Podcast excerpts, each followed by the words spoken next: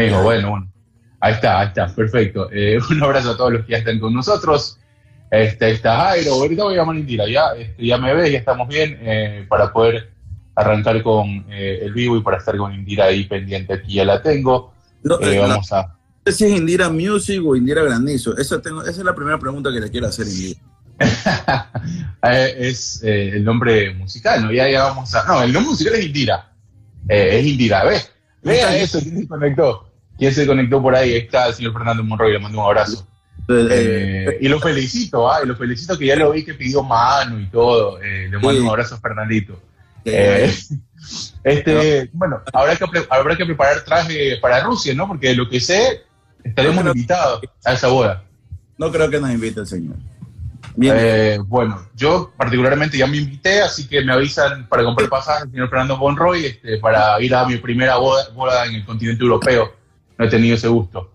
Eh, bien, bueno, estamos esperando a Indira que se conecte, le mandamos un abrazo a todos. Eh, semana chévere, ¿no? Bueno, ha estado un poco complicada para nosotros, ¿no? Por el tema de tiempo, como siempre.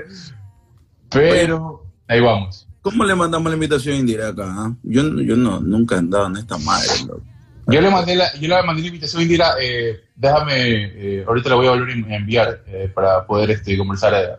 sí, porque ya estaba pendiente. Ahí está. Sí, aquí está. Aquí está, sí, sí, sí, aquí está. Ya le estoy enviando la, la eh, opción, la, la, invitación para que se pueda unir a esta idea. ¡Eh, por fin! ¿Qué tal? Perdón. No, está bien. Estaba resolviendo problemas técnicos. Básico, así, así es el vivo, así es el vivo. Buenísimo. Qué gusto, qué gusto, qué gusto tenerte con nosotros, mi tía. La verdad, Gracias, bueno, chicos. Particularmente te veo desde hace, o sea, te veo a muy, mucho tiempo después, eh, pero me da gusto verte ahora, me da gusto verte bien y pues eh, muy metida en tu carrera. Eh, bueno, le damos la bienvenida a todos estos jodidos pero contentos, como siempre estamos listos aquí. Este espacio para conversar con amigos, este espacio para conversar con amigos que sí, tenemos amigos importantes. Aquí tenemos sí. aquí Music. ¿Qué, qué, ¿Podrías repetir, por favor, porque no, no te escuché? ¿A quién tenemos con nosotros? ¿Si Indira Granizo o a Indira Music? Bueno, creo que una mezcla de los dos. bueno, eso en realidad es, eh, chuta, es una, es una cosa que, aunque pueda sonar un poco tonto, me ha causado un montón de conflicto en toda mi carrera como estudiante, como comunicadora, periodista, y músico, porque nunca me sentía como ni tan comunicadora ni tan músico.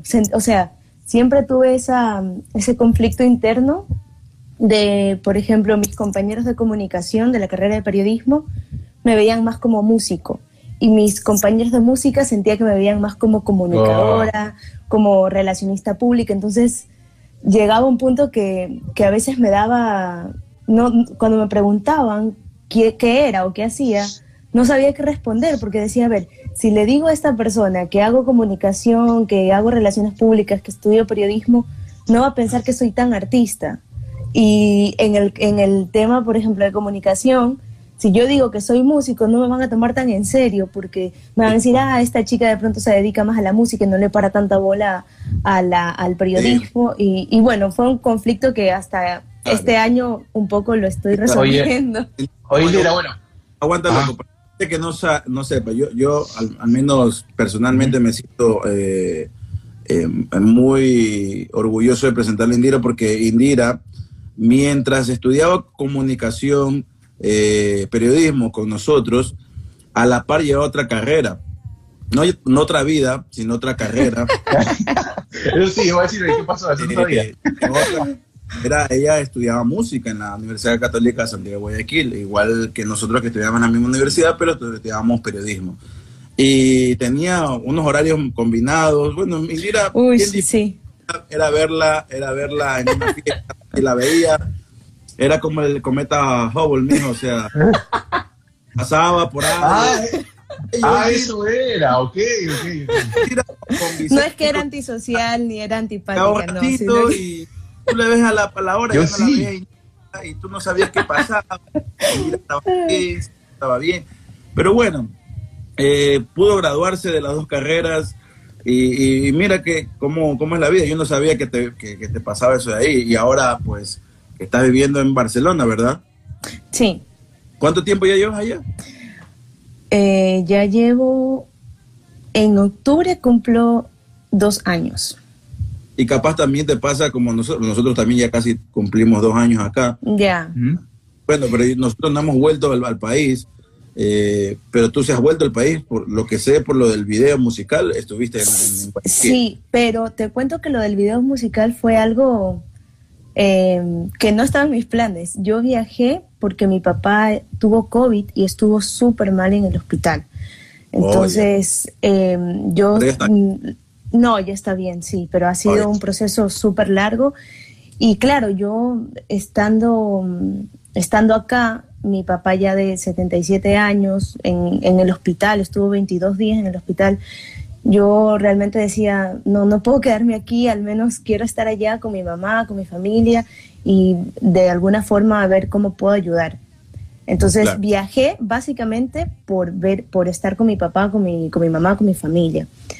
Eh, realmente no vi a casi nadie de mis amigos porque primero tenía un montón de miedo de poder yo contagiarme y ser esa parte, ese nuevo, ese nuevo mm, persona que contagia a su familia. Eh, además que tenía mi papá en casa, cuando llegué él estuvo ya 10 días después de que llegué, él ya lo dieron de alta y no, o sea, yo no me podía permitir como salir a ver a mis amigos, me hubiera encantado, pero pero realmente como el propósito fue otra cosa. Sin embargo, sí. Eh, ahí está, se unió, se unió, la, se unió una de las mejores amigas al live de, de Indira, está so, Estrada. Este, oye, le, mandamos abrazos, un abrazo a la gente que se está uniendo a poco. Estamos hablando con Indira Music, Indira Granilson, Indira para los amigos. Eh, lo importante es que la tenemos eh, acá con nosotros. Indira, un poco para que, nosotros te conocemos, ¿no? Te, te conocemos, bueno, la gente que se está uniendo te conoce más, otra gente recién te está conociendo. Eh, cuéntanos un poco cómo arrancó todo. Eh, hay un momento importante seguramente para tomar la decisión en esta dicotomía, si se quiere, donde estudiaste comunicación y estudiaste eh, música a la vez. ¿En qué momento te diste cuenta de que te apasionaba el tema de la música como para establecer una carrera, porque es complejo, ¿no? Es complejo tomar esa decisión. El, hecho de estudiar dos carreras es bastante. Y, ya dedicarte a una para decir, bueno, esto me apasiona, esto me llena y de esto quiero vivir, también es difícil tomar esa decisión. Sí, total. Bueno, yo siempre quise estudiar música. Cuando mm, tenía 16 años, tuve un, como, estaba, me metía a muchos cursos de canto. Y en un curso de canto me tocó cantar un tango Oh, y recuerdo tanto ese momento que fue una sensación que yo no puedo explicar. O sea, cuando empecé a cantar, eh, literal, solamente estaba, me sentía yo en esa parte, escuchando lo que, la música, la, la pista instrumental y mientras cantaba. Y era una sensación que me dio tanta satisfacción y me sentí tan completa que dije, esto es lo que quiero hacer. Y de ahí obviamente le dije a mis papás y ellos, no, pero ¿cómo vas a estudiar música? La, la, la, la lo, lo, típico. Y me metí a estudiar comunicación sin estar realmente enamorada de la profesión. Y me daba oh. mucho como vergüenza y un poquito de ansiedad cuando me preguntaban los profesores, y bueno, ¿y tú qué quieres hacer? Y todos, yo quiero ser anchor, yo quiero ser periodista de, de redactor. Y yo así como, ¿Y yo qué quiero ser? Entonces, mm, claro, yo eh, a un poco decía, bueno, me gusta la radio y eso.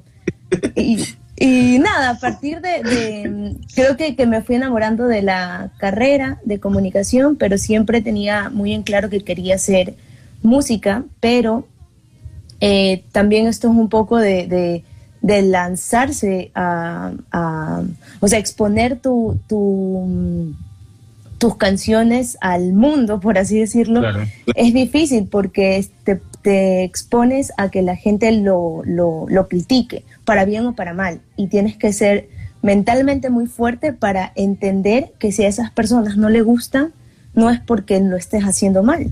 Claro, es, un nivel diferente de exposición, ¿no? Tiene que ver con una exposición muy distinta a la que tienes en los medios, quizás mucho más íntima y más privada, porque pasa por un tema de un proceso creativo y donde tú expones lo que tú sientes en determinado momento de tu vida, si se quiere, ¿no? Hay, hay artistas que, que lo toman de esa forma, hay artistas que si quiere, que por ahí van por el tema comercial únicamente. Y aparte también tenemos que tener claro que, que la gente le encanta, o sea, hablar hablar huevadas sin saber cómo, cómo funciona la huevada realmente, ¿no? Claro, también. No puedes, o sea, no puedes tomarte en serio. O sea, yo me tomaría en serio de, de, o sea, de algún cantante que, que, sabe cómo es empezar y cómo se, y que quizás le ha tocado un inicio distinto, más difícil o más fácil, pero sabe que está en el mundo de la música. O sea, un comentario de esos te, te, te puede llegar a, a, puede llegar a pero de, de, un, de un guachifleo, un zarrapastroso o zarrapastrosa por la calle, o sea, dice, no,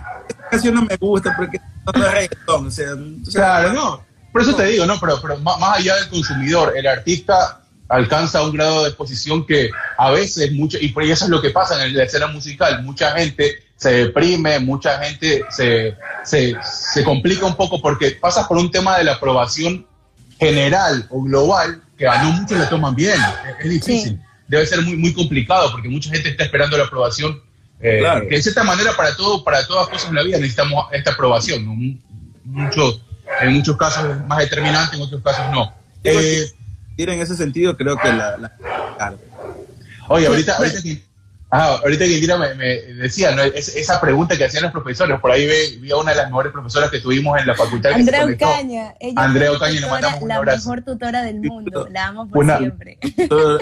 Pues, eh, era profesora de nosotros, ahora está dentro de los soldados aquí que te está siguiendo. Bueno, oye, por nosotros, esa pregunta, no, uno escuchaba de todo cuando decían, oye, ¿y tú qué quieres ser? Yo me acuerdo de haber escuchado por ahí en un momento, no, yo quiero presentar un programa de farándula, no, yo quiero este, uno se encontraba con muchas cosas, ¿no? Andaba con ganas de comerse el mundo eh, en, en esos primeros años, en esas primeras eh, experiencias. pues, hermano, o sea... o sea, ¿tú, cuál fue la respuesta que escuchaste, Hugo, de esas ahí, cuando te preguntaban, ¿tú qué? Estaban los primeros años así de la universidad. Yo la verdad, o sea, tú tienes una idea cuando entras a la universidad, pero yo, e, era una, era una pregunta para mí muy incómoda, porque tú en la universidad, en los primeros años, vas encontrando eh, esa, eso que te gusta, esa, esa, Todavía, yo, yo, la verdad no sabía mucho, ¿ah? yo decía como que yo, sí, pero me, gusta, me, gustaría hacer televisión, me gustaría hacer radio, algo, no sé, pero no tenía idea. O sea. yo me acuerdo, yo me acuerdo que todos los chicos decían, eh, cuando les preguntaban, quiero ser periodista deportivo, todos, todos los chicos, sin excepción de los que yo recuerdo, decían que querían ser eh, o periodistas, eh, locutores o anchors de deportes. Y veo un montón de gente ahora que, que, se dedica no solamente a eso, se dedica a hacer como noticias de coyuntura, de política, sociales. Y nada, me parece como, como cool porque mm, generalmente se, siempre se ha asociado como el deporte con los, con los chicos, con los hombres, ¿no? Entonces, que, que las chicas también tomen ese rol me parece genial y que ah, los chicos también se, se involucren en temas como de espectáculo, de política, de otros, que se abran, es, me parece maravilloso. Ahora que estamos en la época de, empoderamiento femenino y, que feminismo y todo lo demás, entonces creo que ahora le da mucha más apertura o le deberíamos dar mucha más apertura a estos tipos de, de, de trabajos donde realmente la figura masculina era la que predominaba, ¿no? Y ahora creo que deberían las mujeres aprovechar para abarcar mucho más de lo que ya, estaban Ya hace mucho tiempo se está haciendo, ya bueno, pasa que Ecuador quizás, pasa que Ecuador quizás es un país que avanza un poco a paso lento en eso, pero en otros países ya está muy, muy avanzado eso. ¿Sabes cuál era el rol femenino del periodismo deportivo? O sea, y la verdad es que era muy vergonzoso y ponernos a decirnos ahora era... No, no, sabes que a veces no partía de la, de, la persona o del, profesional como tal, partía de las cabezas, de cómo te pintaba, de cómo quería que tú te veas ante un público, de, la gente que producía eso. Entonces, ese es el, ese es Tú, como, tú salías de la universidad y tenías que agarrar lo que por ahí medio se te presentaba en un mercado totalmente copado y, y con mucha competencia. Entonces, ese es el problema, ¿no? Pero bueno, ya hoy, es otra cosa. Yo, que sorprendamos que el, la parte alguien del departamento de deportes ya sea una mujer, ¿me entiendes? Está bien, no, no, debe ser. No, y, ahora que, dime, dime, dime. Bueno, yo, quiero, algo que quiero Ajá, sí, sí, continúa. Algo que quiero contar rapidísimo mientras estaban hablando de eso.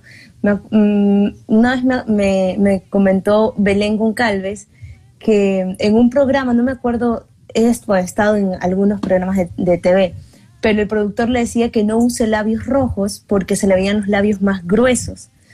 Y a ella le encantaba usar los labios rojos. Y ahora digo, wow, ¿cuántas mujeres se ponen Botox para tener los labios gruesos y se ponen eh, colores súper eh, eh, como poderosos en los labios. Y digo, claro. como es una cuestión como de, perspectiva, ¿no? Y ah, hay, mucha, hay, mucha gente que disfraza el tema de la, de la, estética o cómo se ve o si das bien o si das mal para, para televisión. Y ahí disfraza sus complejos y sus pensamientos machistas y, y, como son productores y sus vainas, es, es difícil, o sea, es bien complejo. Yo también yo de eso he visto, pero olvídate, la verdad es que yo me quedaba así como que, oye, ¿qué le pasa? Ese tipo de estupideces, pues hermano, o sea. Sí, sí, sí, Ahí Andrea, Andrea Ocaña pone Indira un corazón, viste, es a ella, no a nosotros. Es a ella, no, claro, obvio, a ella debe ser. Este, eh, Indira, oye, yo quiero, yo quiero volver al tema de los inicios, porque la verdad es que tengo mucha curiosidad sobre, sobre eso.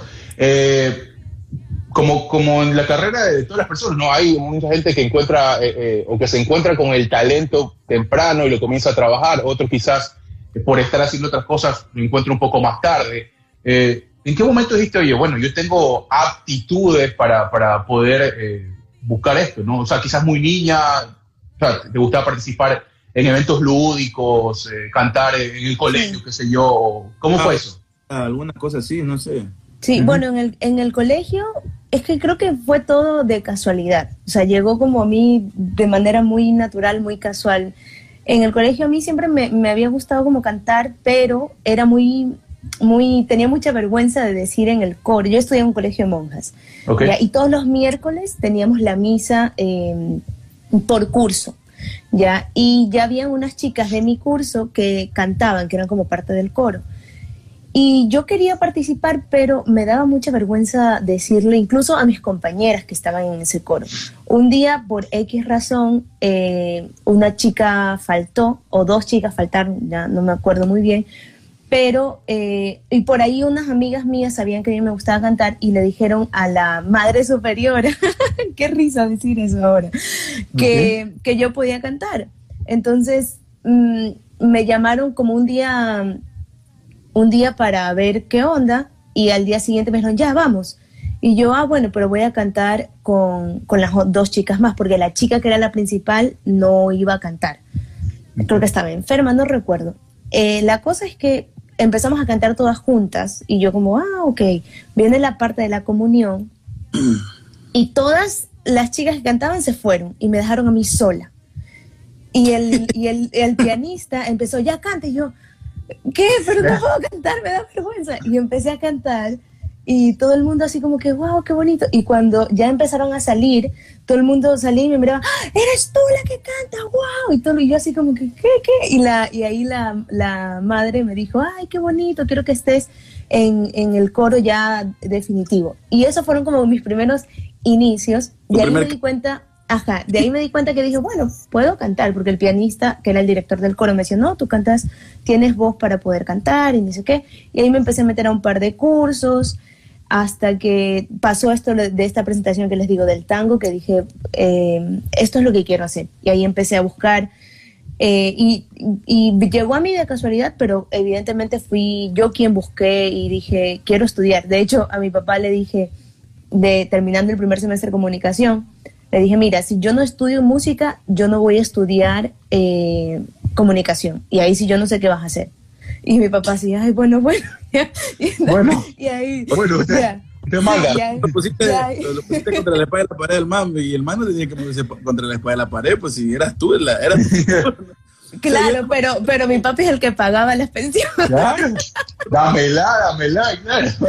Y no, y de ahí también era una responsabilidad muy... Problema, ¿no? Sí, pero fue una responsabilidad también muy grande porque yo entendía el sacrificio que hacía mi papá de pagar dos carreras en la católica. En ese tiempo no, no era, no, los precios no eran tan altos como, como ahora. Eh, bueno, supongo que han subido los, los que el valor ha subido, ¿no? pero... Mm. Pero yo siempre, pero siempre empecé a buscar como me metía en coros, me metía en APE para poder sacar descuentos. Y, te, y puedo decir que tuve la suerte de, de, realmente pagar como por una carrera hoy en día, estudiando ah, dos, pero porque realmente chuta, buscaba que el coro dice que, que mm, era asesora pedagógica de la materia de Raquel Noli ya, y ya yo siempre tenía mis, mis, mis, alumnos. No, Raquel, oye, no, Raquel es espectacular, como profesora es espectacular, la verdad que... No, mira, yo, yo a todos lados digo, ¿no? Con las técnicas de Mazuco, con las técnicas de Raquel, obviamente no, olvídate, vas a todos lados, porque no, yo a mí me quedó muchísimo, me quedó muchísimo eso al momento de escribir y todas las cosas. Sí. Mazuco muy poco y te criticaba muchísimo, ¿sí? Sí.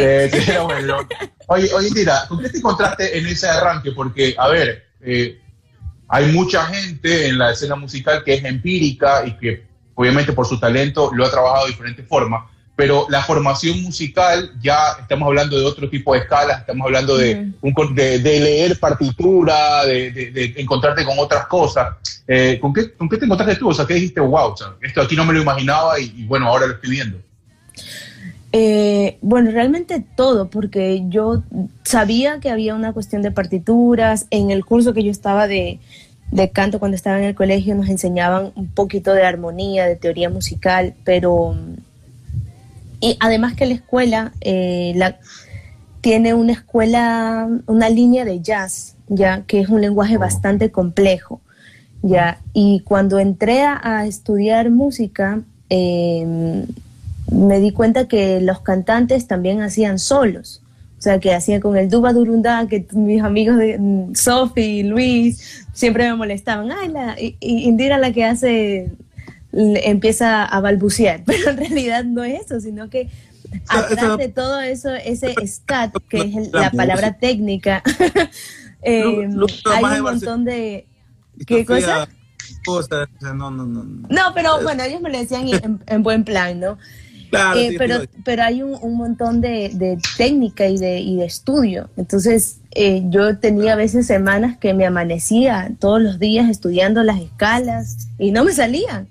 Y, e, o me salían y llegaba a la clase con mi profesora y no me salían tan bien. Y yo así como, pero estudié toda la, toda la semana, ¿por qué no me sale? Era una cuestión de... de una vez una amiga eh, me dijo que la carrera de música no era una, una carrera de de rapidez, sino de resistencia. Y estoy totalmente de acuerdo, porque hay mucha gente que tira la toalla antes de. Y, tira la toalla porque, porque de alguna forma se asustan un poco y, y, no creen en que realmente lo puedes hacer. Yo creo que todo el mundo, todo el mundo lo puede, lo puede hacer. Yo creo pero es una cuestión de constancia. Universitaria, creo, porque siempre estás con la presión de cuándo terminas, de cuándo vas a acabar, más que todos los que están pagando la, carrera, ¿no? Sí. ¿Cuándo vas a terminar, no? Entonces, pero sí, eh, en lo personal me pasaba así y después yo me solventar mi, mis estudios y ya no tenía tanta esa presión. Y después me di cuenta de que más allá de que si te demores los cuatro años y medio o los cinco años, y me tomé como siete, creo pero fue por distintas cosas, no fue pues solamente porque te quedabas en una materia o porque, o sea, era cuestión de dinero, a veces no tenías para pagar todo. sí, total, total. Seguir, seguir, seguir, persistir, o sea, persistir y si te tomaste 10 años, pero la cuestión es que termines, ¿no? Oye, Indira, otra cosa, eh, después de que te graduaste, tanto en el periodismo, de, la carrera de periodismo como la de música, ¿qué hiciste? ¿Por qué? ¿Cómo fuiste a parar a Barcelona, mi hermana? Porque te veo allá años eh, no sé qué estás haciendo de tu vida aparte de estudiar, me imagino algo relacionado a la música. Eh, ¿qué, andas haciendo? Bueno, después de que terminé las dos carreras, eh, yo, como todo el mundo, empecé a tocar puertas para buscar trabajo. Y quería tener experiencia en comunicación, porque yo ya de alguna forma había formado un poco eh, tenía un poquito de trayectoria musical, había tocado en, ya en, algunas cosas eh, medianas, en algunos proyectos grandes, eh, algunos reconocidos. Tuve la suerte de trabajar con, que es una súper amiga mía, Nikki McLeaf, y con ella estuve en la parte de, coros de su banda y abrimos a Juan Luis Guerra, a Carlos Vive, Chino y Nacho. Entonces, de alguna forma tenía un poco de experiencia en la parte musical, ya asimismo como proyectos de solista em, en Río Centro, una vez fue una experiencia maravillosa, nos contrataron para cantar en, por Navidad en todos los centros región costa. Entonces nos fuimos así en, ah, como en carro, con caravana. Claro, era un río centro tour más o menos. Claro, exacto, fue muy, muy, muy cool. Y ahí, bueno, en los bares y todo. Entonces, pero sentía que me faltaba esa parte de comunicación, porque es lo que les decía, yo siempre puse la música primero. Entonces, me acuerdo que cuando había unas prácticas, tenía, a mí me tocó prácticas para hacer en Diario Expreso que es un medio que si tú lo haces bien, puedes tener algún, eh, algún chance de poder entrar a, ser parte del equipo. Y yo la rechacé y dije, no, quiero una práctica que me puedan dar flexibilidad horaria, porque ya eran mis últimos semestres en música y no, yo quería eh, seguir. En algún momento me arrepentí, pero luego dije, mira, todo pasa por algo y ya está. Eh, y bueno, de ahí eh, entré a una agencia, pero me di cuenta que el horario de oficina tampoco me gustaba em, y renuncié. Y luego emprendí con una amiga del trabajo que conocí, una agencia de relaciones públicas. Y ahí empecé, no sé si casualmente por el perfil que tengo, empecé a trabajar mucho con artistas y con festivales de música. Y me di cuenta que podía manejar o equilibrar estas dos carreras, estas dos pasiones por la música en una cuestión más pensándolo como eh, cómo comunicar, cómo comunicar lo que los artistas quieren decir, cuando sacan una canción, cuando van a hacer un lanzamiento, cómo hacerlo, qué técnicas, qué tácticas poder hacerlo a nivel de comunicación para poder llegar al nicho que quieren, así mismo con los festivales de música. Y empecé a, a meterme un poco por ese lado. Luego eh, sentí que dejé abandonada la parte musical en el 2018. Eh, todo ese año trabajé un montón en relaciones públicas en general, pero proyectos grandes tuve con artistas. Y de ahí en el 2019 dije, siento que estoy muy cómoda aquí, necesito salir, necesito, necesito sentir ese miedo de decir, uy, estoy literalmente sola en otro lugar, en otra cosa, ¿qué hago? Y busqué maestrías en música y encontré una que me gustó, que era de interpretación en Barcelona, en el Conservatorio Liceu. Em, envié mi solicitud, envié los videos, eh, me aceptaron. Luego de eso mm, tuve la oportunidad de participar en un musical que fue una experiencia maravillosa. Ese mismo 2019 y mm, trabajé en la última edición del Festival Huanca Beats. Ese año fue así loquísimo, eh, de mucho, mucho camello. Y de ahí en octubre viajé, dos días antes de las manifestaciones por... Claro, De, las manifestaciones indígenas del CONAI. Me acuerdo, Sí, y de ahí estuve aquí, me costó un poco adaptar, mucho adaptarme a como a, a, a ser amigos, ¿ya? Y cuando empecé a ver un poco, ah, bueno, con esta gente puedo tocar, nos encerraron. Tuvimos salió lo de la pandemia. Y nada, de ahí he empezado como a freelancear desde Ecuador. Tengo, he tenido, me siento como con la suerte de, de poder seguir trabajando desde esa forma y acá eh, empezando también, ya estoy terminando el máster, ya casi lo, lo, termino, tengo que presentar un examen nada más. Eso. Eh, y de ahí buscando alguna, alguna como oportunidad para poder desarrollar eh, esta parte de la comunicación, que no la quiero dejar morir, me encanta. Oye, oye es, un, es un, a ver, hoy viéndolo ya desde lejos y con algunas cosas finalizadas de tu parte y otras por finalizar, es, un, es un paquete importante el que has podido alcanzar. ¿Por qué? Porque la carrera musical, de cierta forma, tiene muchas cosas en común con la comunicación al momento de, primero, mostrar tu producto y después intentar darle esa difusión que debe tener. y que tengas las herramientas para poder hacer las dos cosas no es cualquier, no es cualquier situación. O sea, no todo el mundo las tiene. Además de que la comunicación y el estudio, en cuando estás cursando comunicación, si bien ya tienes un criterio, te, te, suma cosas estéticas para la elaboración de videos, para el tema composición, para el tema, es decir, o sea, hay, hay, algo, muy chévere ahí. Entonces, entonces eso me imagino que ya no vas a poder contar con el tema del, del video. lo que quería llegar también es, en esas similitudes que hay y también en esas cosas muy distintas, ¿con qué te encontraste en la escena musical en Ecuador? Porque yo, yo he podido conversar con personas y me han contado algunas cosas que han podido vivir. Eh, ¿Con qué te encontraste? Es decir, ¿cómo, trata, ¿cómo tratan al artista Nobel en Ecuador en algunas cosas? ¿Te, te pasó, viste, te tocaron cosas buenas, te tocaron cosas malas? ¿Cómo, cómo, cómo te fue ahí? ¿Pero a qué te refieres? ¿A nivel de, que a nivel de comunicación o en la escena entre músicos? En la escena musical, es decir, como si te acercaban empresarios o, gente de un evento y te decía, bueno, tú eres nueva, sabes que esto nomás hay. ¿O cómo te trataban? O sea, ¿cuál era, cuál era el trato que tiene el, el, artista nuevo que sale a la escena musical en Ecuador, en Ecuador particularmente? Sí. Bueno, yo en Ecuador eh, lo viví pero no lo viví como Indira, como mi proyecto personal de solista, sino que lo viví como era más pelada y estaba iniciando también. Lo viví como con mi grupo de amigos que tocábamos covers, pero nunca mi música, nunca canciones que yo haya escrito, sino como eh, covers de todo tipo. Y bueno, te encuentras de todo. Yo creo que he me he sentido afortunada, nunca he sentido como un bajón o un trato feo de de... Ah, bueno, una vez tengo una anécdota, pero no fue de los organizadores. Em, nos tocó con un cuarteto de jazz, amigos de la U, nos tocó cantar para el, el cumpleaños 89 de la reina Isabel, que hacían, el consulado de Inglaterra hacía una fiesta oh. en Ecuador. Asimismo en todos los países hacían, celebraban. Ah, buenísimo. ¿Ya? Y fue en Punta Blanca. Entonces era una casa preciosa al lado de la playa, era, tenía una alfombra roja, toda la gente, las mujeres con sombreros súper extravagantes y exóticos y la cosa.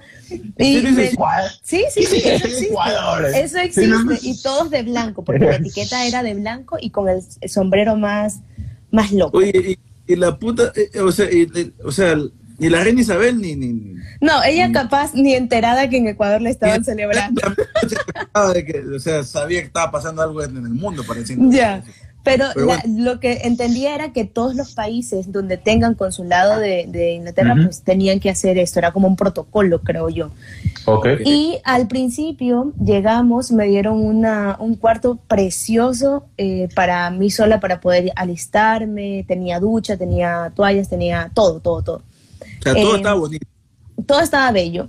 Y, pero claro, nosotros llegamos, yo llegué pues con un, con un, con una camiseta así, floja, con deportivos, con el moño aquí, la, la, como yo le digo, migreña de los de ahí, sin peinar, sincero, así, cara lavada, em, un pantalón cualquiera, porque nos levantamos como a las 6 de la mañana para salir de Guayaquil.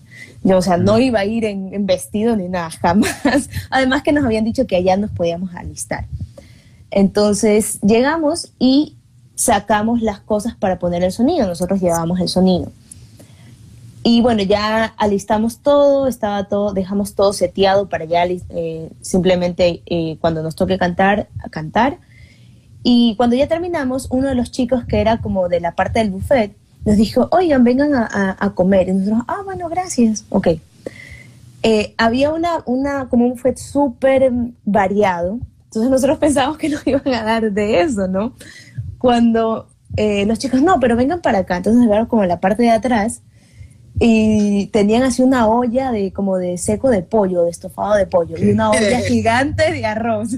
Y después en, en, platos plásticos y todo. Y nosotros nos miramos, pero nos reímos porque dijimos, ah, o sea, nos, nos pareció muy chistoso. Cuando bueno, muy, muy, reina, muy reina Isabel todo, ¿no? Distinguir a, la, a la high con la, con la servidumbre, más o menos.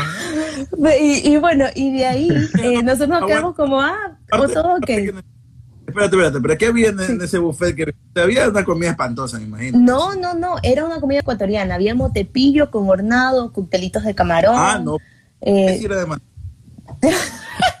no, pero, pero espera, de ahí nosotros mm. comimos, ah, pues estaba riquísimo ese estofado seco, no sé, estaba buenísimo. Y, y después viene la chica como que la que organizaba y dice, ¿ustedes qué hacen aquí? Y nosotros estamos comiendo, nos sirvieron. No, es que ustedes no pueden comer esto, tienen que comer lo otro. Ya hay, hay una mesa para los músicos. Y nosotros nos reímos porque nos dio mucha risa. Claro, la gente como nos vio así, no arreglados, dijo, o sea, estos manes no son los músicos. Entonces, claro, como, como, como te ven, te tratan, ¿no? Entonces fue muy, muy chistoso. De ahí ya nos arreglamos eh, y ahí sí, pues ahí venían los mismos que nos llevaron a, a- a la Ahora sí, atrás. venga. Tenga, quiere vino, quiere champán, quiere... No puede sé ser. Entonces fue muy, fue muy chistoso. Eh, yo no lo veo como una experiencia fea porque nunca nos No, trataron mal. Nunca nos trataron mal. Pero fue muy chistoso porque, eh, porque claro, luego la, la chica era como que no, ellos no tienen que darle esto. Esto es solamente para la gente que está sirviendo la comida, para la gente que está en el catering. Para los músicos hay una mesa y hay comida para ellos. Y nosotros, ah, bueno, no, fue una, una anécdota muy, muy simpática. Y fuera de eso, realmente no, nunca he sentido como, como una actitud fea, eh, pero sí es verdad y algo que, que a mí, tanto como periodista, como comunicadora y como músico y también como relacionista pública, eh, tengo, sí tengo que decir que mm, hay m- mucha, muchas veces cuando hay entrevistas, en, ya sea en televisión, en radio, en lo que sea, para artistas o para proyectos musicales, no se preparan bien. Ya, a mí me ha pasado mucho que como relacionista pública yo envío el material eh, con anticipación, los boletines, todo, le tengo, o sea, preparo todo. Y el mismo día de la entrevista me dicen, oye, ¿me puedes reenviar otra vez el material? ¿Cómo se llama? ¿Qué es lo que está, qué es lo que va a promocionar?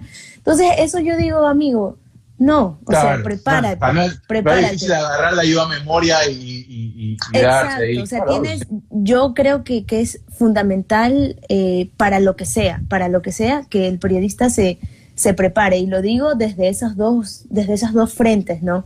Porque lo que, pa- lo, lo que pasa es que luego te cambian el nombre o dicen mal el nombre de la canción o del álbum o de lo que vayas a hablar y empiezan a preguntarte cosas de que no tienen nada que ver con lo que el artista quiere decir y la entrevista claro. pierde, pierde efecto y pierde un poco de sentido. Entonces, Oye, eh, eso ah. es lo que a mí como me parece que falta en algunos periodistas. Claro, oye Indira, eh, ya yéndonos un poquito más de, de lo que, de lo último que sacaste, que es Desperté, este videoclip, que imagino que la canción ya la tenías grabada ya hace, o sea, ya la tenías pensada ya hace mucho tiempo. La canción la escribí en, en marzo y en, y en abril como que ya hice una primera maqueta.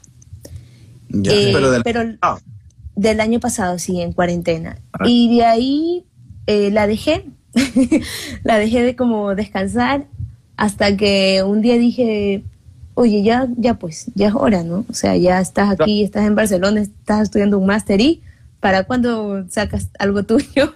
Entonces fue un, Claro. un- un arranque un poco que dije, voy a sacarlo. Y le escribí a un amigo que fue compañero mío de la U, que estudió mm, eh, producción musical en Orlando, se llama José Antonio Villafuerte, y le dije, oye, mira, quiero grabar, y él de una me dijo, sí, hagámoslo. Y empecé a trabajar con él, y eh, por octubre más o menos. Eh, Pero terminamos el tema, la, la masterización fue, fue hace muy poco, eh, a finales de...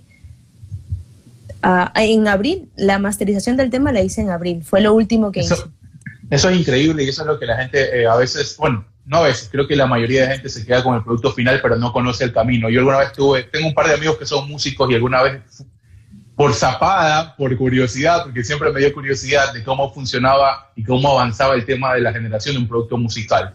Eh, estuve en grabaciones y estuve en ese proceso de masterización y vi, Sí. oye, qué locura es eso, cuánto demora eso, o sea, eh, desde que grabas solo voces, desde que grabas solo instrumentos, desde que vas y que, la- y que le sumas, y porque ahí lle- llega la visión del productor, ponle esto, quítale Sí. acá. ¿Cómo, ¿Cómo es eso? Cuéntale un poco a la gente para que conozca también. Bueno, hacer, eh, siempre lo he dicho, hacer música es un proceso que demanda mucho esfuerzo y mucho tiempo men- mental, creativo, físico incluso.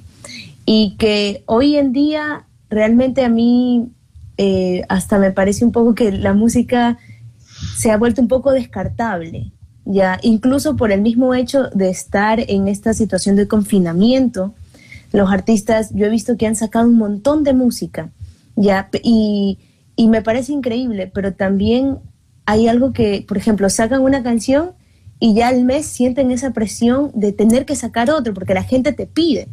Ya cuando creo que antes la gente disfrutaba más una canción, un álbum, un sencillo.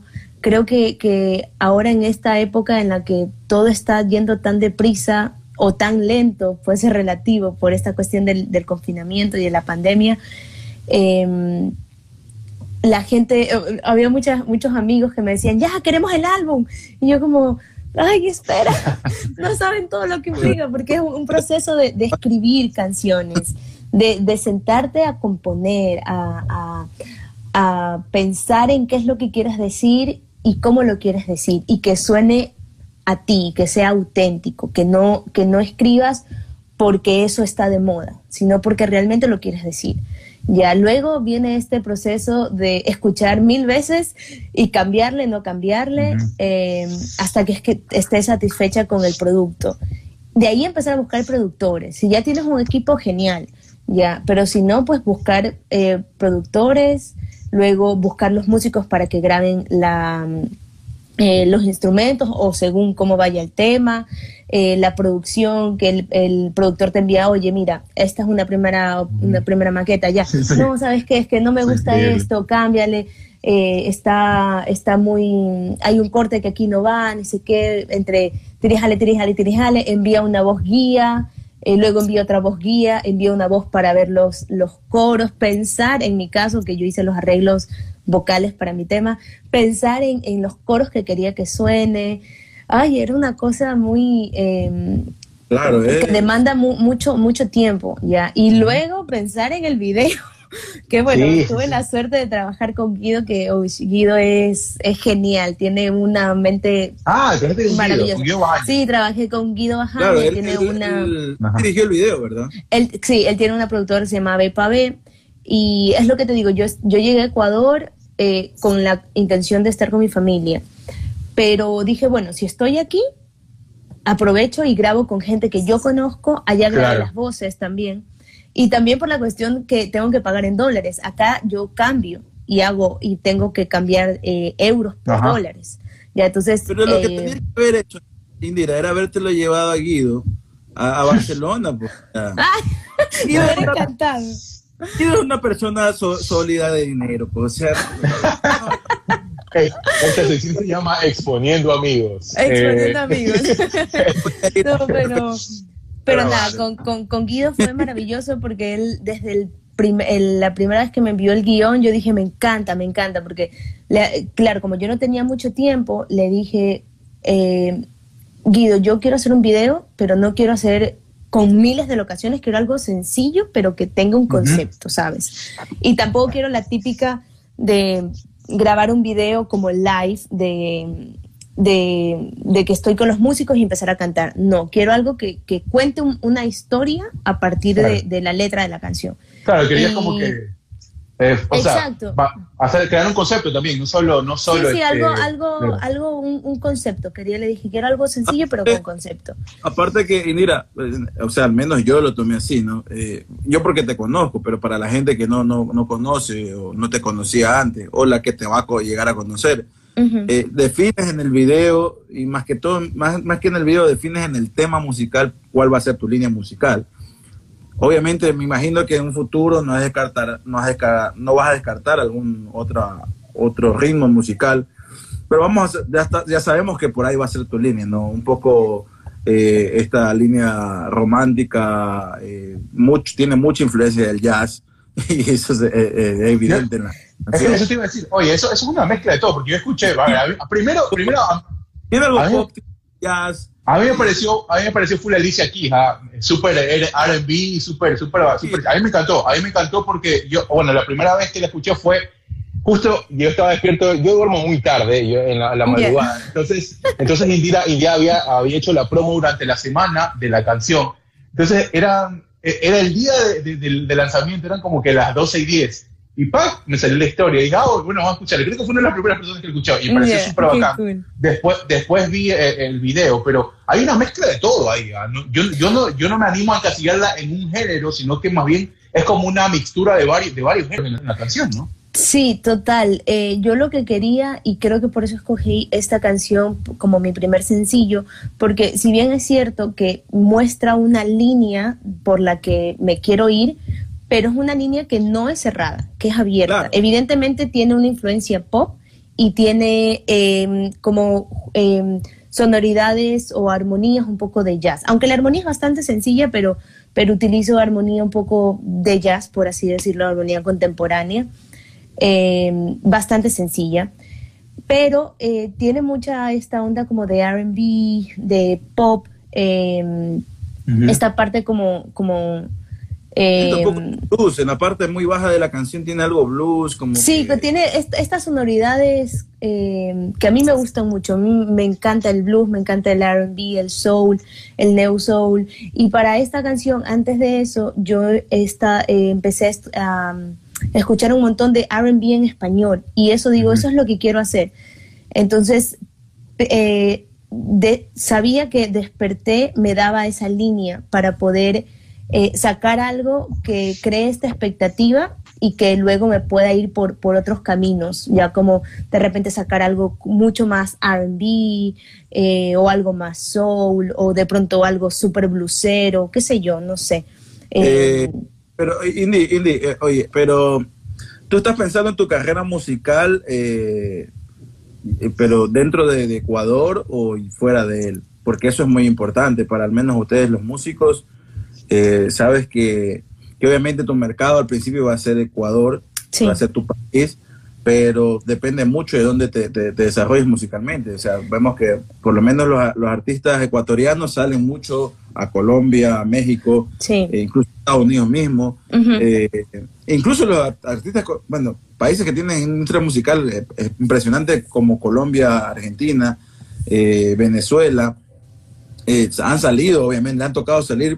Realmente no sé por qué pasa este tipo de cosas, pero, pero tú estás pensando en centrarte en Ecuador o quedarte por ahí en España o en algún momento irte a México, Colombia, que hay mucho mercado. El mercado es mucho más grande y hay una industria musical que en Ecuador prácticamente es muy pequeña, o casi que, puedo decir, no, no me atrevo a decir que no exista, pero eh, al lado de estos monstruos que son industrias musicales ya, no, somos nada, pues, ¿no? Sí, eh, bueno, eh, como tú decías, evidentemente al principio tu país de origen es quien te respalda. Y realmente, digamos, como la pequeña audiencia que estoy creando es se centra en Ecuador. Y dentro de donde estoy teniendo difusión es en Ecuador, pero eh, lo que quiero también es, como todos, expandir mi proyecto eh, musical. Y ahora que estoy en Barcelona, quiero también empezar a, a promover un poco mi proyecto aquí, que es la ciudad en donde estoy y que puedo en algún momento hacer conciertos de mi música y exponer mi música a este a estos otros públicos. Ya y de ahí pues donde donde la música me lleve por así decirlo. Oye oye Lira algo algo que también este, es bien chévere de conocer que tiene que ver con la difusión y cómo cambió la, la industria musical de prácticamente algo eh, analógico que tiene que ver con los discos y al tema digital, que tiene que ver con hoy, estar en todas las plataformas y que eso te genere eh, recursos también para seguir produciendo. ¿Cómo te mueves con eso? ¿Cómo fue el proceso para, para ti como, como artista poner tu música en las diferentes plataformas? ¿Estás con alguna empresa? ¿Cómo, cómo, cómo te manejas en eso? ¿Y, cómo, y cuán, eh, eh, cuán importante es esa retribución? ¿no? Ya hablando del tema monetario, no te pedimos números ni nada, pero para que la gente conozca, obviamente, ese proceso de poner tu música en todos lados. Sí, bueno, eh, ahora como tú dices, todo es, digamos, básicamente plataformas de streaming, ¿ya? Y en el caso de, de, de, los músicos, incluso de los podcasts, eh, tú puedes subirlos con distribuidores digitales, ¿ya? En mi caso, yo, mi, mi single lo subí con Dito, ya que es un, distribuidor digital em, que es bastante, está bastante bien, ya en, en cuestión de precios eh, de precio está muy asequible, Em, y responden mucho el, si tienes alguna duda. A mí me pasó que, bueno, esto de lo que leía, que era muy, es muy común en, que pase, que mi música se subió al perfil de otra artista que se llama Indira también. Ya, y yo sí a veces pasa Ya, y era, estaba a dos días del lanzamiento y no me cambiaban. Y yo entré a un, en una desesperación de qué hago si yo estoy promocionando. he, estado he estado creando un poco de, de expectativa hace como 10, 12 días antes y a dos a un día, perdón, a un día de, de, mi lanzamiento no tenía mi música en mi perfil y no estaba mi perfil, no existía. Decía, o sea, ¿con qué cara voy a salir? Para mí era muy importante que, que las personas que escuchen mi tema vean al menos mi cara en, en las plataformas que, que escuchen, porque ahí al menos me van a relacionar, ¿sabes? Entonces escribí un montón a Adito, pero se portaron súper bien y al final ellos, bueno, siempre me aseguraron que mi música iba, el día del lanzamiento iba a estar, pero que pues se demoraba un poco. Y nada. Eh, no soy ecuatoriano. ¿Qué cosa? Soy ecuatoriano, soy Edito. no, eh, creo, si, si no estoy mal, el dueño de Edito, por ahí no me crean, pero creo que leí que este, este, eh, Jay-Z. El, ajá. ¿Ah? El esposo de, de, Beyoncé. Sí. Sí, sí. Jay-Z tiene como tres o cuatro empresas distribuidoras de contenido musical. Sí, sí, sí. Entonces, por ahí, bueno, pero es lo que la chica me decía, la, la que me escribía, me decía, mira, esto es totalmente normal porque hay un montón, o sea, según yo decía, bueno, mi nombre no es tan común, tal vez va a ser fácil y mira, me pasó. pero, pero de ahí todo bien. Y en cuanto a, las regalías y eso, pues... Sí, vive, vive, pero pues no, no vive aquí en Los Ángeles. Si vive aquí en Los Ángeles, iba, pero si, le iba a reclamar, pero vive en Nueva York, así que te jodiste.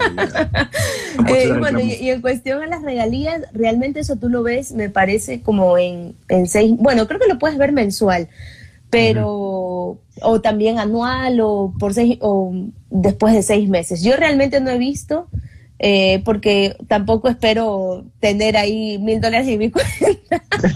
Sí, ¿sabes qué? Nosotros, hacemos, nosotros hacemos, lo mismo. ¿no? ¿Qué sé yo? Nosotros, nosotros hacemos lo mismo. Yo también me pongo a ver a veces en la cuenta del podcast que tenemos, este es un podcast para la gente que, que recién se esté conectando. A veces hay chequeo, yo digo, bueno, yo creo que para unos dos meses podemos salir a comer algo con Byron, nos podemos comprar la mesa para poder setear todo, alguna vaina así. Sí, sí, sí. Tiene que ser la de nosotros y tenemos que abrirnos una plataforma donde la gente eh, ponga billetes para escucharnos hablar huevadas. Hay, hay, hay, una plataforma que se llama eh, pa, Patreon, me parece. Patreon. Ajá, sí, sí, sí, Podemos hacerlo. Hay, muchas personas que hacen eso ahí y la verdad es que sí resulta. Porque ¿Ustedes con qué, ¿Ustedes con qué plataforma están? Nosotros trabajamos con Anchor. Yo, yo ah, arranqué, arranqué yo, yo conocí a Anchor hace algún tiempo y pues bueno, la verdad es que como ente distribuidor de contenido es espectacular. O sea, te pone en todos lados, te pone en todos lados, pero es normal. Cuando arrancas con un producto, el proceso de monetización es muy lento, obviamente. además este que, arrancamos claro. Además que, por ejemplo, es interesante que... Pero lo que pasa es que en Patreon puedes poner eh, para que la gente eh, ponga, eh, dinero, claro. Sí. Es como que nosotros estuviéramos en la Avenida de las Monjas y, la de los Pero de manera digital. Claro, claro, O sea, tú dices que es como que yo me pare en la avenida 25 de Julio con una guitarra a cantar y poner ahí la... la... avenida Julio no. Pues, no, pues tengo que irme a, a, por Seibos, por Sambo, por Sambo. Por Sambo. No, pues, esos son los más riñosos. tienes, que, que, ponerte en toda la esquina, puede decir, de, de, la 9 de octubre y, y y Simón Bolívar, ahí que pasa mucha gente, puta, ahí, de ley Oye, ya mismo, se, por el tiempo, ya mismo se nos, va, se nos va a cortar, así que pilas, este, no sé, este, bueno, desde ya decirle a la gente que, bueno, vaya a chequear Desperté, está bien buena, está bien buena la canción, eh, el video también, ¿en qué plataformas estás, Indira, para que la gente también te, te, pueda... Bueno, estoy Estoy, mi canción Desperté, que es mi primer single, está en todas las plataformas digitales de música, eh, Spotify, Amazon Music, eh, Tidal, Deezer, Apple Music, todas, Pandora, la, tu preferencia, ahí está, va a estar. Y el videoclip está en YouTube, eh, así que los animo a que lo vayan a ver, comenten, le den like. Si no les gusta, no le pongan dislike, por fin. Hasta ahora no tengo ningún dislike. O sea, eso, es algo que yo digo, ¿por qué la gente tiene que ser mal trip? O sea, si no te gusta ya, simplemente, pero hay gente que le pone dislike y yo digo, ¿cómo? O sea, ¿por qué? ¿Por qué, gente? Oye, ¿sabes qué? Aquí, aquí te digo entre nos y que toda la gente que no está viendo, sabes que el dislike y el like suma la misma cantidad de dinero, así que póngale dislike. Sí, o like ah, bueno, entonces den el dislike. Que igual va todo el dislike que va, quieras. Va, va, para el bolsillo igual. así, así, así, así, funciona el algoritmo de, de YouTube. El, el, like o el dislike es interacción y te suma. le voy a poner like y le voy a quitar y le voy a poner y así no sé si sube más dinero, pero puede ser que... Ya, pero no, bueno, en todo caso está ahí para que lo puedan ver y bueno, en redes sociales dice como arroba Indira Music y ay, aquí está André, qué lindo, André siempre está en, en, las entrevistas que estoy, te envío un beso, gracias por siempre estar pendiente. bueno, André, está con Indira, Indira es amiga nuestra, tienes que estar con nosotros ahora también. Sí, aguanta, tienes aguanta. que seguirlo, porfa. Aguanta. ¿Quién es André, hermano? ¿Quién es André? Aquí está en los comentarios. Sí, André, André 3110. Sí, es un fan de Indira. Es un fan de Indira. André me... Ah, es un fan de Indira. Ah, bueno, para los fans Indira que me están mandando aquí por interno, a ver, déjame.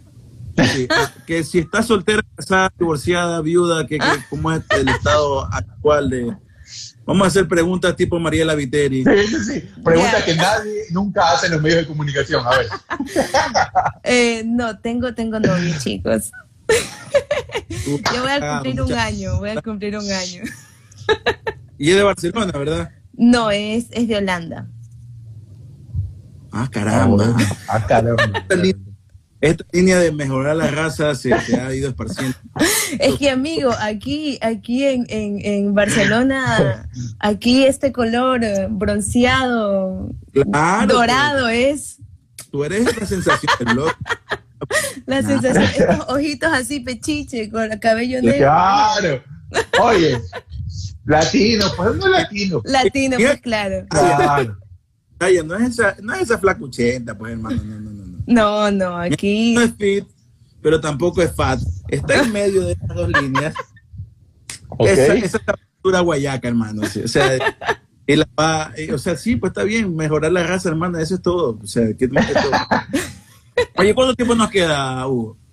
Eh, seguramente unos cinco minutos máximo, porque tú sabes que con cómo funciona Instagram, eh, a pasada la hora ya comienza a hacerte un, un conteo para, y se corta el live. Así que, bueno, yo, yo creo que uh, ya dijimos lo importante, pero podemos darle hasta que se corte, yo no tengo problema. preguntas rápidas, preguntas rápidas. Ah. Sí, Frío o calor. Para la, para la, gente, si tiene alguna, algún tipo de pregunta, eh, pues mándesela y Indira la puede responder. A nosotros no, porque nosotros, pues. Claro, ella, ella, ella es la estrella, nosotros no.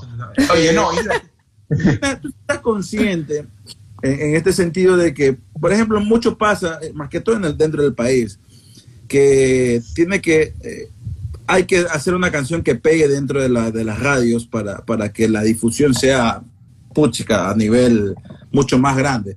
Ahorita es verdad, estamos, la, la, las, estamos en los streaming y la canción obviamente tiene muy poco tiempo uh -huh. y sabes si de aquí a mañana pegue eh, en las radios más que todo, pero o sea, creo que, creo que por ahí tienes que ir apuntando o, o o cómo es, cuál es tu plan.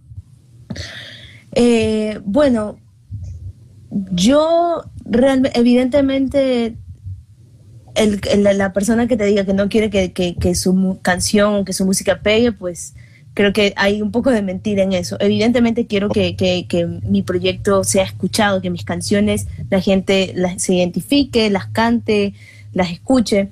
Eh, pero no, no estoy, sinceramente no estoy como metida en que, ay, quiero que sea comercial.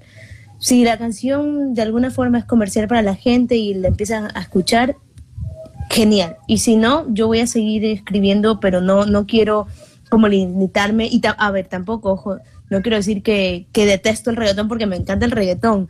Ya, y he escuchado proyectos muy no, interesantes. Pues deberías muy interesantes de, de, de, reggaetón. Entonces, sí. además que, que, hay, hay cosas bastante interesantes dentro del género. Pero, pero sí, o sea, eso, no, no, no, me, no me cierro como a la idea de hacer algo comercial, pero por ahora, pues, uh -huh. o ahora, sea, quiero... Ahora, ahora ha cambiado eso también, ¿no? Ha cambiado mucho el tema de que ya, ya no, no tienes que, o sea, tienes que hacer prensa, pero no necesariamente para, para pegarte en la radio, sino que ya el tema del on demand ya la gente le da mucha más, mucho más tiempo, mucho más, eh, mucho más recursos para escucharte donde sea. Andrés preguntaba si estaba en Guayaquil o Barcelona. Andrés, ella está en Barcelona. Eh, así que ya sabes. Oye, soy un productor, soy un productor musical. Soy, ¿cómo se llama el, el, marido de Gloria Estefan, el man que es durísimo ahí? Y te digo Indira, y te digo Indira, Emilio, sí, sí, y te digo Indira, tengo la posibilidad de hacerte colaborar con el artista que tú quieras. ¿Con quién te gustaría colaborar? Bad Bunny, tienes que poner con Bad Bunny. No, me encantaría, creo que de las primeras colaboraciones, si yo pudiera hacer, me encantaría hacer con Juan Pablo Vega. Es un, un colombiano, compositor, productor, todólogo, pero es genial, genial. Y si me dices de algún reggaetonero, con J Balvin. de algún, sí, me encanta. El disco de eh, colores me encanta. yo, pensaba que iba a decir audio, Michael, pero bueno, este. Eh, a ver, con Audi, Audi me encanta, o sea, creo que es como patrimonio nacional las canciones. no, por si acaso, es broma, no, Audi, este, este pelado Michael también la viene rompiendo hace tiempo. Sí, sí, eh, la verdad es que no, no, eh, en la industria musical hay gente que, que la ha sudado bastante y que, y que ya está en su lugar porque se lo ha, se lo ha merecido. Un bolero con, con, Bad Bunny, yo creo que le pegan ahí a los dos. ¿Un qué? un bolero. Oye, Bad Bunny sacó un par de boleros. Oye, Bad Bunny hasta, hasta. Yo no soy fan de Bad Bunny, por ahí, por ahí no es que va la cosa. Pero el tipo sí por ahí sí se atreve a hacer otras cosas, un par de rancheras. No lo he escuchado mucho, de ahí, del, como de la parte de reggaetón, me gusta J Balvin. Sí, eso sí, eh, a J Balvin sí que lo escucho. Yo voy es que, por ejemplo, J Balvin, Maluma, eh, Daddy Yankee, tiene ya obviamente su estilo y muy pocos se despegan de su estilo. Sí. Pero Bad Bunny se ha hecho muy conocido por obviamente por este tipo de música, el tipo de música urbana que, que, le han metido el trap y esa vaina. Pero el tipo no, no, no, lo que me sorprende es que, por ejemplo, aquí que estamos en Los Ángeles, California, Hugo y yo, y aquí hay muchos mexicanos, por lo tanto hay mucha, mucha, mucha música de banda. No, música, la música es mexicana. ¿Ya? Entonces, por ejemplo, le he escuchado a Bad Bunny un par de corridos mexicanos. Ah, mira. Yo ni idea y el tipo también creo que hizo un par de boleros también. Voy a, voy a, voy a buscarlo, me genera mucha intriga. claro, sí, yo tampoco sabía. Y cuando yo escucho, este, este, o sea, este man de verdad se está poniendo a hacer este tipo de cosas. Más allá de que si es agradable o no, musicalmente hablando, pero se atreve a hacer se algo. Se atreve, sí, me parece genial. Exactamente, no, sea, no lo hace. O sea, yo no lo escucho a J Balvin cantando una canción, un correo mexicano, por ejemplo. Oye, a ver, eh, eh, es chévere esto de, los roles, ¿no? Oye, te, te, metes en, la, en el playlist de Indira en, Spotify donde te escuchas música. ¿Qué, es lo primero que te sale? ¿Qué es lo primero que escuchas? Yo, eh, de lo que yo escucho, de mi playlist. Ajá, ajá, más o menos. Es, es muy variado, pero porque me traumo por, por épocas. ya, por ejemplo, ahora estoy traumadísima con el, con ya el disco que sacó Juan Pablo Vega. Por eso fue como uno de los primeros artistas que, que mencioné pero de mis amores de toda la vida, Jorge Drexler, me encanta por siempre. Natalia Lafourcade también me gusta un montón. Alicia Keys, la amo. También estoy muy pegada. sí, ya, estoy, estoy muy pegada con Nati Peluso. Ya, eh, me gusta mucho como esa. Anda, por España, Nati Peluso ahora. Está, sí, está haciendo la, la, gira de Calambre. Sí, sí, sí. Entonces, y por ejemplo, esa artista me parece que es un artista integral, porque el disco, no sé si ustedes han tenido la oportunidad de escucharlo. si no lo han escuchado, escúchenlo, pero completo. Yo escuché la. Ella hizo una, una sesión con un eh, beatmaker, con un DJ producer argentino que se llama Bizarrap no, olvídate. Ya. Esa canción es eh, espectacular. Sí, sí, sí, sí, Y por ejemplo, el disco de ella tiene, tiene todo. O sea, el disco, el disco de ella tiene eh, salsa, tiene tango, tiene un tango, tiene un tiene reggaetón, una mezcla como de música un poco más urbana, eh, tiene trap, o sea, es un disco que literal ella ha hecho lo que se le da la gana y suena espectacular. Y es un arroz marinero musical. Total. Total. Va por todos lados. Genial. Genial. Entonces, eso me parece muy chévere, muy cool que, que existan artistas que se atrevan y que hacer varios géneros y que no se encasillen. Porque, claro, o sea, es como, evidentemente tienes una línea, pero encasillarte, encasillar al arte o encasillar a un artista, eh, limitarte, mm, me parece que, que, que, no. ¿Por qué? O sea, ¿por qué limitarte si puedes explorar un montón de cosas? Buenísimo, buenísimo. Hugo, creo que la topó en la mano porque Hugo, no sé, Hugo se ha puesto raro y escucha ahora raperos. Escucho, de todo, escucho de todo. Me gusta mucho, bueno, he escuchado a Nati Peluso, eh, escuché esa sesión que te digo, a este, este DJ producer que se llama Bizarrap. Lo he seguido porque es una persona que, que se encarga de sacar gente que quizás no conoce mucho no, los conocen mucho, sino que, bueno, producen algo. Escucho, yo escucho de todo. Es como, como dices, la segunda de cómo te levantas, puedes escuchar cumbia, puedes escuchar eh, reggaetón, rap, lo que, lo que, lo que gusta, ¿no? Así que, sí, eh, sí por ahí vamos. Byron, Byron, desde que llegó acá, comencé a escuchar corridos mexicanos, música de banda, que... Eh, claro. ah, pasan al lado mío. Depende del lugar donde estés y cómo te encuentres, creo yo. ¿ah? Oye, ¿qué dice el holandés de todo esto? Ah? quiero saber, ¿qué dice el holandés? ¿Cómo te comunicas? ¿Cómo es el tema ahí? se conectó, se conectó. Está, no, bueno, no sé si aún lo sigue escuchando. ¿Qué cosa, qué cosa, qué? Que se conectó el holandés, el live. Eh, ah, sí, sí, ahí eh, pero, a ver, nos, nos, comunicamos en inglés ya.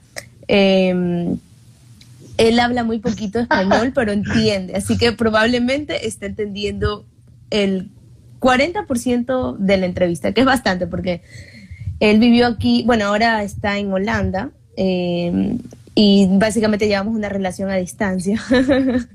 Eh, pero, pero nada, él está, está contento, está feliz, él la verdad es que me apoya mucho. Eh, y también me da mucho mi espacio, o sea, me, respeta ese espacio que, yo necesito y, que también quiero, ¿no? Entonces, eso eh, me parece genial, eh, tener como una persona que, que, te respete, que te quiera y que te admire. Yo creo que la admiración en, una pareja también es, fundamental y no por una cuestión de ego, sino porque eh, me parece genial que, que, tú puedas admirar a, tu, a esta persona, a tu pareja, en el sentido de lo que está logrando, lo poco o lo mucho, y que también sea recíproco, ¿no? Entonces, por ese lado estoy feliz.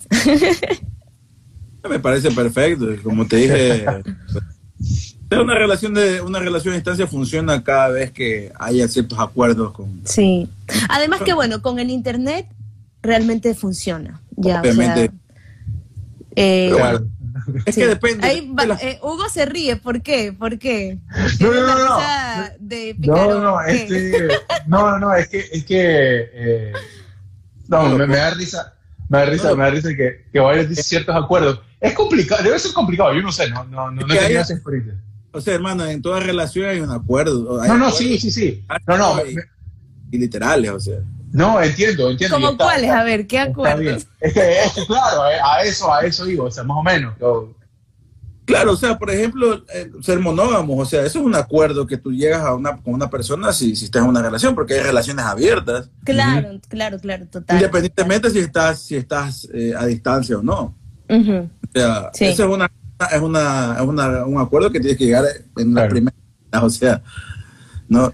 Y hay otras, ¿no? En la cuestión económica, en la cuestión de espacios, por ejemplo, ¿no? Eh, eh, tú, bueno, ustedes los dos conocen de mi relación con Viviana ya hace muchos años. Y, por ejemplo, Viviana es una persona que en redes sociales hay mujeres que les encanta exhibir a su novio y su relación y todas las fotos son buenas. Con Viviana no es una cuestión así, ¿no? Ni yo tampoco, o sea, yo subo muy poca información a mis redes sociales y por ahí de vez en cuando una foto con ella, una historia con ella o a veces otras cosas. Pero no somos de esas parejas de que, ay, que sí, que pongo una foto conmigo toda la semana, ¿no? Para que la gente sepa que... Para que la gente sepa que seguimos.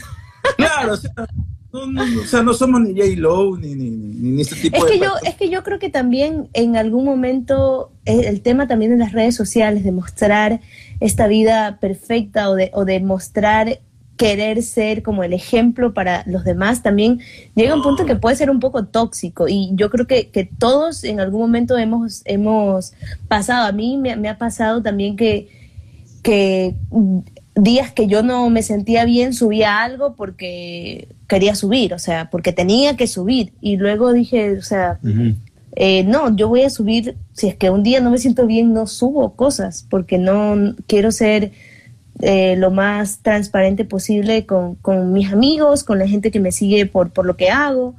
Eh, pero es una constante lucha y un constante trabajo personal, porque tú, claro, te metes a, Instagram y ves a la gente que sigues influencers o líderes de opinión, eh, fotos espectaculares de viaje con tremendo, eh, con, tremendas cosas de lado. Eh, y, dices, wow, le va espectacular, pero realmente no, sabes qué es, lo, que, le pasa en realidad. Hagamos como una especie de despedida porque esto tiene, esto va a salir en el podcast eh, que lo vamos a subir, eh, no sé si lo vamos a subir mañana o el día miércoles, no nos hemos puesto de acuerdo con, con Hugo en ese sentido, pero bueno. Ya, ya, les vamos a decir, Esta semana, esta semana sale y obviamente para edición es, muy, es más fácil tener una despedida que andar buscando. Así que, ¿qué, ¿qué, le puedes decir a, la gente que te sigue, Indira? Eh, más allá de que siga tu, tu, tu, producto que has sacado, que es Desperté, y tu video musical, ¿Qué más les puede decir? más que todo a la gente que está emprendiendo en la música y que a veces tiene muchas dudas, ¿no? Sí, eh, bueno, que se lancen. Creo que eso es clave, que se lancen, que, que hay que seguir. O sea, una vez que tú lanzas tu, eh, proyecto, las cosas van a ir saliendo para que vayas sacando una, otra canción, otro, un tercer single, que empieces a trabajar en la producción de algo más grande a nivel musical. Em, y eso, y de ahí a la gente que, esté pendiente de, lo que hago, porque este año evidentemente voy a sacar más cosas y también quiero mm, meterme un poco a hablar, a mezclar un poco de mis dos cosas, del periodismo y las relaciones públicas con la música, que me parece que, puedo aportar dentro de mi pequeña experiencia a, a cosas que podrían ayudar. Em, y también quiero comentarles que voy a sacar un podcast con mis dos mejores amigas. Así que ah, bueno. vamos a estar por ahí. Pilas ese crossover entonces. Ah, sí, de una.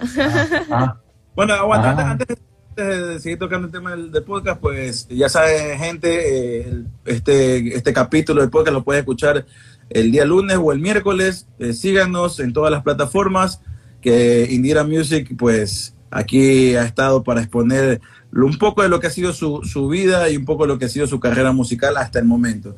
Así que ya saben, eh, en arroba jodidos contentos, nos pueden encontrar en Instagram y en jodidos pero contentos en todas las plataformas de streaming, de podcast, eh, Spotify, hay podcast, eh, en las 10.000 que Hugo cada vez me suben más las, las plataformas en las que estamos. estamos en todos lados, estamos en todos lados, hermano, estamos en todos lados. Si no, el que no nos escucha es porque no quiere.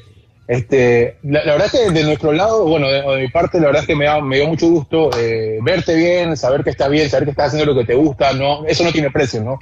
Uno está haciendo lo que le gusta, lo que, lo que le llena, pues se nota y, y, a ti se te nota mucho, ¿no? Estás, estás, bastante contenta. Y a seguir, y a seguir, porque la verdad es que como tú dices, ¿no? Esto más, más allá de, del tema de, de estar, es permanecer. Y es lo que cuesta mucho. Es lo que cuesta mucho en, en la industria eh, musical. Y desde acá, olvídate, ya tienes dos fans que van a estar ahí dándole play a tu música. Y si te animas al podcast, pues bueno, eh, aquí estamos para el crossover también, hacer una, colaboración ahí. Sí, oye, define, define esa, esas dos amigas, esas dos mejores amigas, porque para el, para el, el celo, eh, el celo que puedes causar en las otras amigas. ¿ah? bueno, tengo, bueno, de mis mejores, mejores amigas de toda la vida, Sofi, Luisana y Katia, ya todo el mundo lo sabe. Pero hoy, ah, hoy estoy trabajando un podcast con Katia y con Luisana. Em, creo que puedo decir el nombre ya, se llama Sobrepensando. sí, se llama, el podcast se llama Sobrepensando y es justamente, vamos a hablar sobre todo lo que pensamos eh, y que creemos que solamente nos pasa a nosotras, o sea, de, temas del el síndrome del impostor que nos pasa a todos en las diferentes áreas. Em, eh, temas de, ansiedad, depresión, em, la ubicación de la familia, em, de todo un poco, temas de, de, estereotipos sociales, de estereotipos estéticos, es un poco de, preguntas que nos hemos hecho a lo largo de nuestra vida y que eh, luego en un momento pensamos en voz alta y, y dijimos, ah, no somos las únicas eh, que, creemos que esto es así. Y pues eso vamos a comentar. Chévere, chévere. Bueno, sigamos elucubrando hasta que se acabe este, se caiga el video. No sé si ya está, ya está por, ya, me salió la cuenta regresiva, tenemos dos minutos, así que ya vamos, vamos cerrando acá, porque ah, ya aquí me eh, salió. De acabar, pues sí, ahora es más fácil eh, eh, exponer ese tipo de temas, estamos, tenemos estas plataformas y, y es chévere. Así que, bueno, pues Indira, nada más desearte la, mayor de las suertes y, pilas con esas con esos acuerdos, ya te digo, entre relación. ahí es la un saludo al holandés, a un abrazo holandés que nos estuvo chequeando ahí. Hugo, se ríe porque él todavía no está preparado para los acuerdos. él vive más una vida. ¿Qué pasa? No, no, Mentalidad abierta. No, no, estoy tranquilo. no, tengo acuerdo con nadie, porque no tengo acuerdo con nadie aún, pues, entonces, entonces estamos tranquilos. No, yo la verdad me, me, he disfrutado mucho esa entrevista, chicos. Me alegra, chicos, me alegra un montón eh, haberlos visto, aunque sea desde la virtualidad. Eh, me, de verdad que me lo he pasado súper bien. Así que también les deseo lo mejor en este podcast que me encanta literal cuando estoy cocinando lo pongo y, me mato de la risa porque es como que si estuviera sentado al lado con ustedes. la gente está haciendo algo. Mientras estoy cocinando los patacones con la mano aquí, así. Claro. y con un, y apoyado sobre la otra pata arriba. y entonces, pues. Claro, unos patacones con salprieta y queso, Luis. Uf. ¿Cómo se extraña la comida del cuadro? Salprieta no tengo, ni el queso, ni el queso latino tampoco. O sea, es, un queso latino, pero en realidad no es queso latino. Pero bueno, se hace lo que se puede, ya. gracias, gracias, gente. Bueno, te mandamos un abrazo. Este ha sido un episodio más de Jodidos pero contentos, como dijo Byron, desde el lunes y cuando ustedes quieran. Van a poder escucharlo en Spotify, en Apple Podcast, Google Podcast, en todas las plataformas digitales. Estuvimos con Indira. Vayan a escuchar Despertar, vayan a ver el video de Despertar. Vamos a estar muy pendientes de su carrera y pues de que le siga yendo bien. Te mandamos un abrazo, Indira. Gracias, chicos. Les envío un abrazo. Nos vemos. Chao. Chao.